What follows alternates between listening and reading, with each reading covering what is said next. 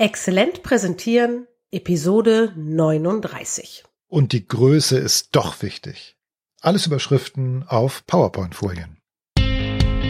Exzellent präsentieren. Der Podcast für deine Kommunikation in eigener Sache. Du bist dir richtig, wenn du mit Kommunikation mehr erreichen willst. Wir sind Anna Momba-Hers Und Peter Klaus Lamprecht. Zusammen bieten wir dir über 60 Jahre Erfahrung in der Kommunikation. Wir ergänzen unser Wissen.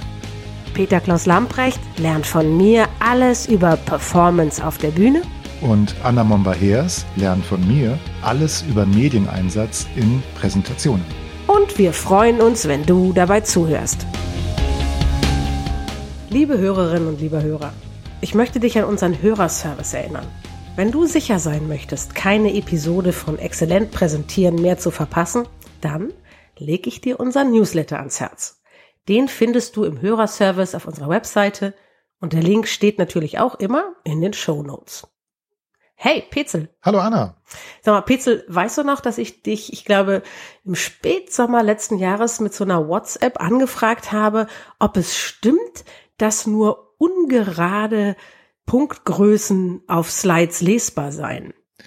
Also Punktgrößen von Schriften. Ja. Genau, Entschuldigung, Ja, genau. Ja, ja, genau. Ich erinnere mich. Das war wirklich eine seltsame Frage. Das war so absurd. Ich musste dich fragen. Was ein Luxus, jemanden fragen zu können bei sowas. Ja. Ich habe dann, glaube ich, auch nachgefragt, ob es um die Schriftgröße geht. Ne? Das hast du Genau. bestätigt. Und dann habe ich als erstes gesagt, sind Homöopathen anwesend? Ich habe sehr gelacht. Es war definitiv kein homöopathischer Kontext. Es war eher so Hardcore-Business-Kontext. Umso irritierender war diese Frage tatsächlich. ja, also ne? das ist, das ist natürlich Quatsch. Ob die Punktgröße gerade oder ungerade ist, spielt überhaupt keine Rolle.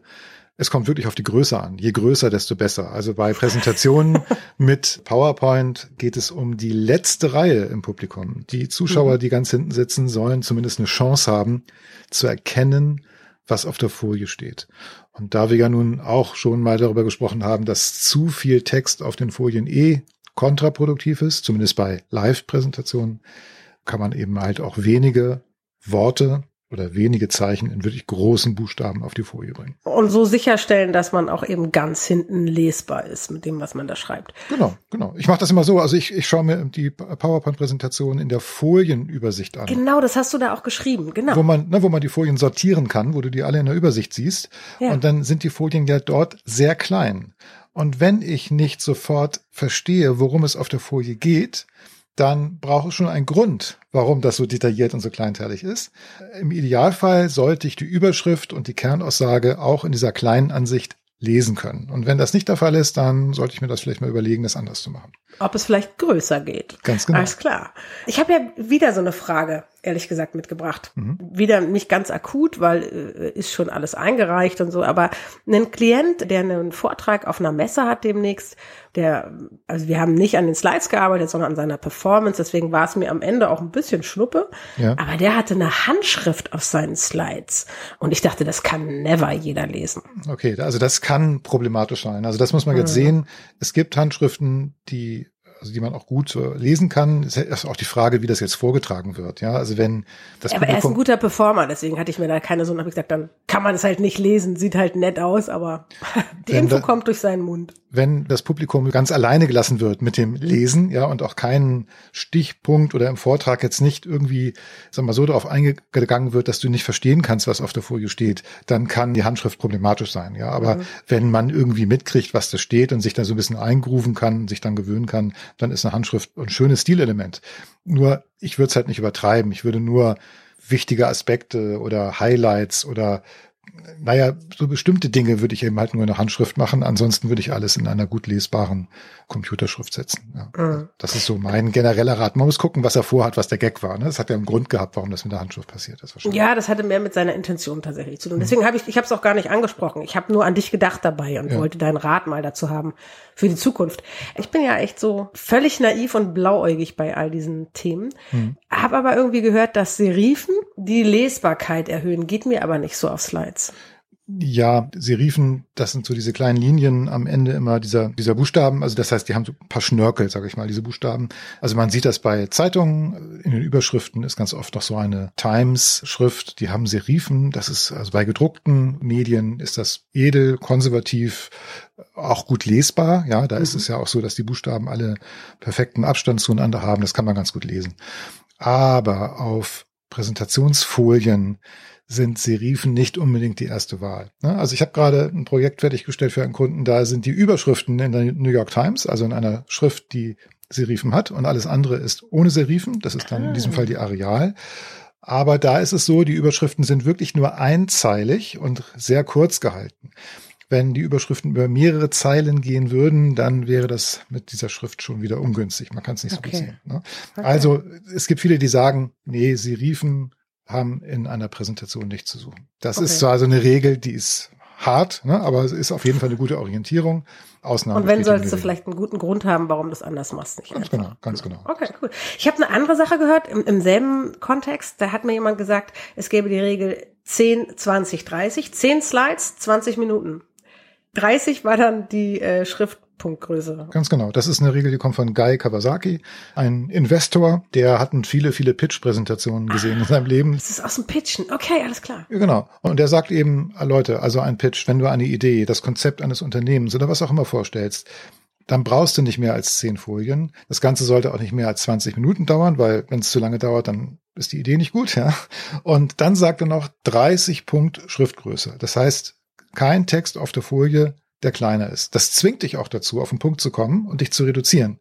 Wenn die Schrift 30 Punkt hat, dann kriegst du sowieso nicht so viel Text auf die Folie. Ja. Das ist so der Hintergedanke dabei. Ja, es zwingt dich zur, zur Reduktion auf jeden Fall. Ganz genau. Aber diese Größenangabe 30 Punkt die macht nur dann Sinn, wenn man auch weiß, wie groß die Folie ist. Es gibt nämlich ganz clevere Leute, die stellen das dann so ein, dass eine PowerPoint-Folie dann zum Beispiel 50 Zentimeter hoch ist. Ne? Auf dem Bildschirm ist sie natürlich mhm. nur so hoch, wie der Bildschirm ist. Aber wenn die Folie in 50 Zentimeter Höhe angelegt ist, dann ist 30 Punkt winzig klein und gar nicht zu erkennen.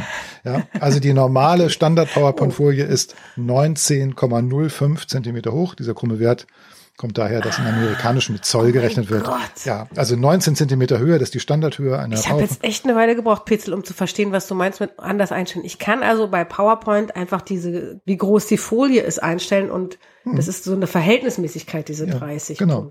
Genau, und das war mal, ja, das war mal so, als jetzt dieses Breitbildformat hinzugekommen ist, 16 zu 9, da hat PowerPoint mal standardmäßig eine andere Folienhöhe angegeben und da wirkten plötzlich die Schriften alle viel zu groß, also oder passten nicht mehr drauf, wenn du von dem alten Format auf das neue. Aber das ist jetzt ein anderes Thema. Wenn die Folie so wie üblich circa 19 Zentimeter hoch ist, dann kann man auch diese 30-Punkt-Regel für Schriften gut anwenden okay. und weiß, wie groß das ist. Ich mag, ich mag daran, dass es so eine gut, es klingt für mich wie so eine gute Pi mal Daumen Richtung, ne? zu sagen, ja. wenn ich 20 Minuten habe, 10 Slides und grundsätzlich halt, ne, unter 30 lieber nicht denken in die Richtung. Ich finde, das sind gute Ausrichtungen sozusagen. Eben gerade hast du gesagt, es kann einem ja auch passieren, dass man, wenn sich Dinge verändern, dann plötzlich irgendwie die Schriften einem da so rausfliegen. Das kann einem ja auch passieren, wenn ich mit meinem Stick zu einem Kunden gehe, da die Präsentation drauf habe, die reintue. Ja. Und dann hat der irgendwie nur Schriften, die ich nicht habe. Und die sind vielleicht eben in der Übersetzung viel größer und laufen dann rechts irgendwie aus dem Bild raus. Ja, oder der Zeilenumbruch ist plötzlich ganz anders oder ja? so. Genau. Ja, also das ist ein großes Problem. PowerPoint funktioniert ja eigentlich überall. Also gibt es für Windows, für Mac-Rechner sogar auf ja. Linux könnte man das mit Trick 17 wiedergeben. Aber egal, äh, es ist im Prinzip da. Nur die Schriften, die man einsetzt, sind möglicherweise nicht auf dem abspielenden Rechner vorhanden. Und das vergessen viele. Also wenn man eine besondere Schriftart in seiner Präsentation verwendet, dann muss man diese besondere Schrift auch mitnehmen, also meistens als extra Datei und auf dem abspielenden Rechner installieren. Das, Darf ich das denn überhaupt, wenn ich zum Beispiel Ja, ja, das ist, da kann es ein Lizenzproblem geben. Du musst halt die Schrift danach dann wieder löschen. Das, äh, ja, ist mal eine schwierige Geschichte. Man kann Schriftarten auch in PowerPoint-Dateien einbetten, aber leider funktioniert das nicht so zuverlässig. Und das Schlimmste, was dir passieren kann, ist, wenn du eine Präsentationsdatei hast mit einer eingebetteten Schrift, die gekauft wurde, die also lizenziert ist, dann ist das Bearbeiten dieser Datei gesperrt.